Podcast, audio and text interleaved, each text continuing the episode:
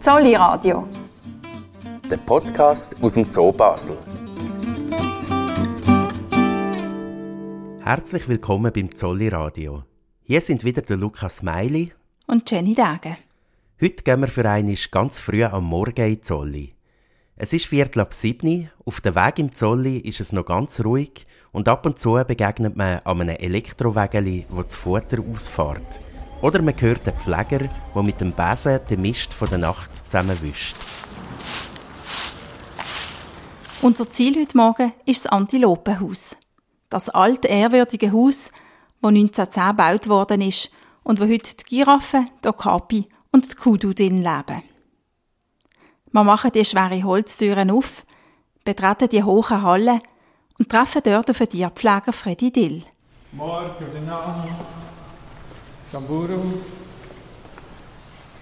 Er begrüßt die wohl grössten Tiere im Zolli, die Giraffe.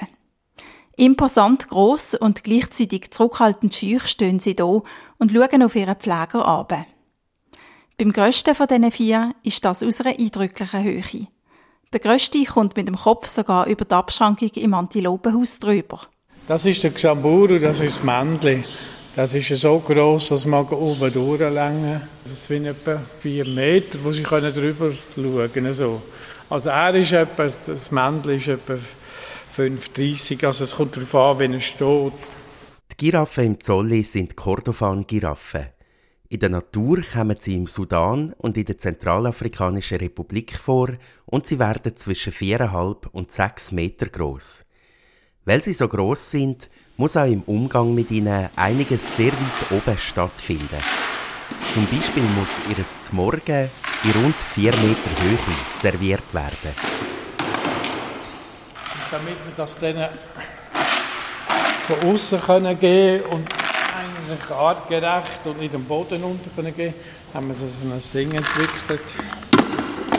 Ein Stecken? Ja, also das ist der Kübel einfach von da kann man jederzeit etwas geben und nicht. Der Freddy Dill hat mit einem langen Stecken eine besondere Vorrichtung entwickelt, wo er den Futterkübel damit in die Höhe lupfen und ganz oben am Gitter kann befestigen. Der Kessel hat auf der Seite ein Loch drin, damit der Giraffe mit seiner Zunge von der Seite aus rein kann, um die Futterpellets rauszuschlecken. Beim Füttern der Giraffe fällt auf, wie still das es ist. Keiner macht Lärm oder Schart, wie das andere Tiere zur Fütterungszeit amix machen. Der Freddy Dill sagt, Giraffen würden sich schon mitteilen, aber meistens nicht so, dass wir etwas davon hören. Die haben nicht eine Kommunikation, wo du denkst, dass es, die sich nicht gross äußern. Also das heißt, die haben Stimmbänder und die Giraffen untereinander, die haben äh, so fünf verschiedene Stimmlagen, wo man weiß, wo im, im tiefen Bereich, so wie Elefanten, im Infraschallbereich, wo wir nicht hören, wo sie miteinander kommunizieren. Und der Hauptkommunikation ist dann auch Körperhaltung oder mit Quasten, das ist Schwanz hinten, wie sich gegenseitig, oder wie sie, wie sie sich geben, je nach Charakter. Also du wirst jetzt nicht grosse Giraffe sehen und hören, Lautäußerungen. Was das Schnaufen, was man macht, das ist Niesen, das ist auch Kommunikation, wo man ab und zu wahrnimmt. Das ist nicht, wie sie es irgendwie äh, äh, verstopft in einer jahreszeitlichen Nase verstopft ist und das ist auch eine Kombination. Darum, für die meisten ist das irgendwie ein komisch, dass eine Giraffe nicht, nicht keine Geräusche macht, aber sie können blöken als Kalb, sie können das machen. Oder eben so schnaufen, das ist auch Kommunikation. So. was, was, was heisst denn so schnaufen? Ist das eher genervt? Oder? Also es kann ein Protest sein, es kann sein äh, Unsicherheit, wenn etwas ist dann schauen sie so. Es kann verschiedenes, es kommt ganz darauf an, wie der Zusammenhang ist mit dem Ding. Und man muss einfach die gut kennen, um zu wissen, was es bedeutet, oder?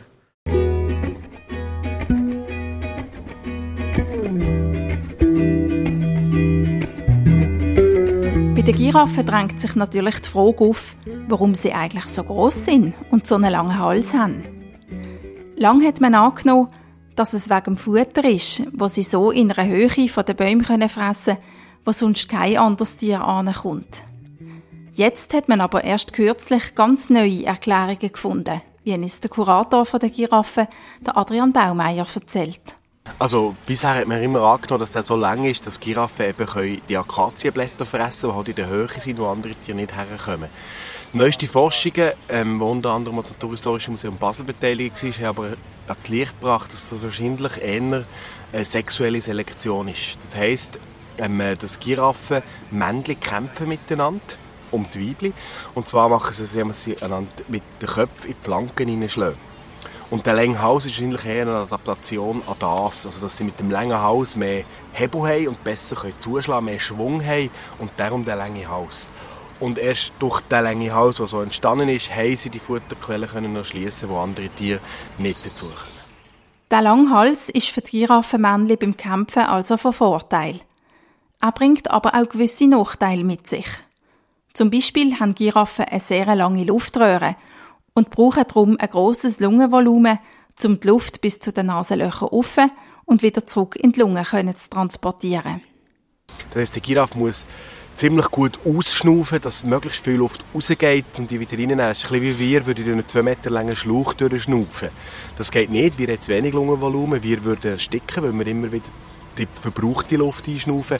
Und die Giraffen haben genau das gleiche Problem. Und die müssen es einfach lösen, indem sie wirklich sehr gut ausschnaufen und sehr gut wieder einschnaufen. Mehr als andere Tiere das machen. Ein Giraffe braucht auch ein sehr starkes Herz, um genug Blut durch den langen Körper durchzupumpen. Wie wir schon am Anfang gehört haben, können Kordofan-Giraffen bis zu 6 Meter groß werden. Das ist also eine ziemliche Strecke, wo das Blut muss zurücklegen muss. Der Giraffe hat äh, das Herz in der Mitte des Tieres also zum einen das Blut, das in die Beine muss irgendwie wieder raufkommen. Sie haben einen sehr hohen Blutdruck in den Beinen. Darum haben Giraffen spezielle Muskeln die Beine die funktionieren wie Stützstrümpfe. Und das Zweite ist, wenn der Giraffe muss trinken weil das Wasser ist immer noch am Boden, muss er den Kopf am Boden haben. Und so einen 6 Meter hohen Giraffenhals von einem Bullen, wenn der plötzlich 6 Meter Unterschied hat, ist das 0,6 Bar Blutdruckunterschied. Wir Menschen würden sofort sterben, wenn wir so einen grossen Blutdruckunterschied hätten. Ähm, der Giraffe kann das, sie haben für das eine spezielle Anpassung, äh, ein Organ, das Rete mirabilis oder Wundernetz heisst, das unten an der Schädelbasis ist. Und das ist ein Gewebe, das sich, wenn das Blut in den Kopf schießt, wenn er den Kopf zu Boden hat, ganz schnell ausdehnt und der Druck quasi auffällt, dass im Hirn der Blutdruck immer gleich groß bleibt und nicht dort der Äderli platzen, sonst würde er einen Hirnschlag erleiden. Das Trinken kann für Giraffen auch noch aus einem anderen Grund gefährlich sein. Und zwar, weil sie beim Trinken die Beine ganz weit spreizen damit sie mit dem Kopf bis ganz am Boden abbekommen. In dieser Position sind sie verletzlicher als sonst. Sie brauchen länger, bis sie wieder auf den Beinen sind und die Flucht vor einem Fressfeind gestaltet sich dementsprechend schwieriger.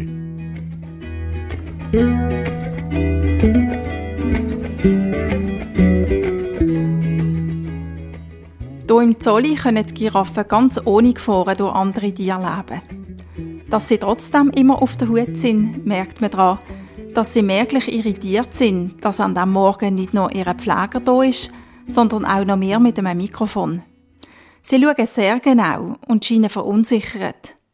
Darum lassen wir sie in Ruhe fressen und gehen raus draussen Anlage putzen.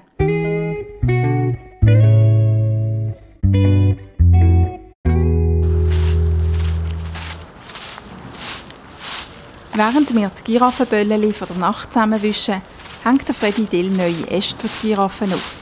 Die bekommt er immer frisch von den Zolli-Gärtner geliefert. Also es ist schon mit denen die Äste äh, so anbieten, dass sie artgerecht sind und auch zur Beschäftigung. Wie sie ja Giraffen haben ja lange Hälse, oder? Und in der Natur fressen sie auch von einer gewissen Etage und das machen wir hier auch. Dann tun wir die auf eine gewisse Höhe anbieten und immer so, dass dass sie möglichst ein bisschen horizontal sind, damit sie sich in der Bewegung sind, wenn sie sich daran zupfen, oder? Dass es einfach immer so wie eigentlich ein Ast, wo, wo sich hin und her bewegt und so. Tut man einfach auf eine gewisse Höhe, tut man sie dann montieren. Das ist etwas, was jeden Morgen hier aufziehen. Aufziehen und runterlassen. Ja, stimmt. Und das geht also nicht nur aufziehen, wir haben hier verschiedene Positionen. Dort hat es eine, dort am Gitter fünf verschiedene Orte, wo Äste angehängt werden. Zum Teil sind es Seilzüge, die die Äste auf die richtige Höhe bringen. Und auch die Raufe mit dem Raufutter drin lässt sich auf die gewünschte Höhe aufkurbeln. Ganz so weit rauf muss die Raufe heute aber nicht, weil es gibt auch noch einen kleineren Gast, der gerne mitfressen würde. Am 2. September ist in der Giraffengruppe nämlich die Tufani geboren. Mit ihren knapp zwei Monaten trinkt sie zwar noch vorwiegend bei der Mutter, aber ein bisschen probiert sie schon, am Raufutter zu knabbern. Mit dem Anfang von Fressen von Raufutter und was sie auch machen, ist, sie fressen zwischendurch den Kot den Erwachsenen, tun sie quasi anfangen, Bakterien Zucht aufzubauen, Mikroorganismenzucht im Magen, die dann hilft die Verdauung. Das brauchen sie. Und so fängt die Umstellung wirklich fließend eigentlich nach der Geburt an, dass sie dann mit sechs, sieben Monaten Rohfutter fressen und nicht mehr so abhängig sind von der Milch von der Mutter. Für den Tierpfleger Freddy Dill ist es auch nach über 30 Jahren im Zolli noch ein grosses Ereignis, wenn es in der Giraffengruppe Nachwuchs gibt. Bemerken, dass eine Giraffe trächtig ist, tut er einerseits durchs Beobachten, ob eine Giraffenkuh entdeckt worden ist. Und andererseits ist auch das Gewicht von einer Giraffenkuh ein wichtiger Indikator. Die Giraffen werden aus dem Grund jeden Monat auf eine Gummiplatte im Boden gelockt, wo ein Waage eingebaut ist. Und wenn das Gewicht stetig aufgeht, lässt das auf eine Trächtigkeit schließen. Das Wegen der Giraffenkuh ist auch kurz vor der Geburt sehr wichtig, wie der Freddy Dill schildert. Wenn man weiß, dass sie trächtig ist, dann weiß man, wie es langsam das Gewicht zunimmt, oder? Und bei der Sophie, die jetzt äh, Tufani geworden ist, weiß man, was das Endgewicht ist von einer Geburt, oder wenn es nach, nach einer Geburt das Gewicht ist, normal plus minus, oder? Sommer und Winter. Aber aufgrund von dem, dass man dann das wägen und das in kürzeren Abstand machen im, vor der Geburt, wissen wir, es kann noch so viele Tage gehen so viel, aber wir haben noch so einen Anhaltspunkt, oder? Und dann gibt es natürlich noch die andere Möglichkeit, dass man dann sieht, wie weit das heute ist, aber wir arbeiten grundsätzlich viel mit der, mit der Waage. Da wissen wir einfach, auch sonst Gesundheitszustände, also wenn man merkt, das ist jetzt Magen, dann nimmt man es mal ab, dann, oder man hat gesehen, nach einem Monat, hat massiv abgenommen, dann muss man sie äh, Huffutter, aber die Waage ist ein zentrales Mittel, um das ein bisschen eingrenzen. Es fragt sich nur, wie man eine Giraffe echt davon überzeugt, auf einer Waage zu stehen. Schließlich geht der Pfleger nie zu ihnen innen und kann sie auf die Waage führen. Aber auch für das hat man sich etwas einfallen In Kugeln aus Plastik stopft man frische Blätter inne. Die hängt man dann in die Nähe der Waage. Wenn sich Giraffen die begehrten Leckerbisse holen, stehen sie dann gerade automatisch am richtigen Ort und man kann sie wägen. Und wenn sie das hören und sie sehen es auch, wie sie transparent sind, ist das für sie wie ein Signal, oh, da gibt es etwas. Und dann muss, muss das Tier so weit wie möglich äh, auf das Podest gehen, damit es, damit es oben kann das Zeug holen kann. So Kugeln mit Blättern drin werden der Giraffen übrigens auch zur Beschäftigung immer wieder aufgehängt. Beobachten Sie doch das nächste Mal, wenn Sie im Zolli sind, wie geschickt die Giraffen mit ihrer Zunge die Blätter dort rausknübeln. Zu sehen ist das sowohl auf der Aussenanlage wie auch im Antilopenhaus innen. Bei unserem Giraffenbesuch ist es inzwischen Tag geworden. Der Zolli fühlt sich langsam mit den ersten Besucherinnen und Besuchern und wir sind am Schluss von dieser Sendung zu den Giraffen angekommen. Herzlichen Dank fürs Zuhören und bis zum nächsten Mal im Zolli Radio der Podcast aus dem Zoo Basel.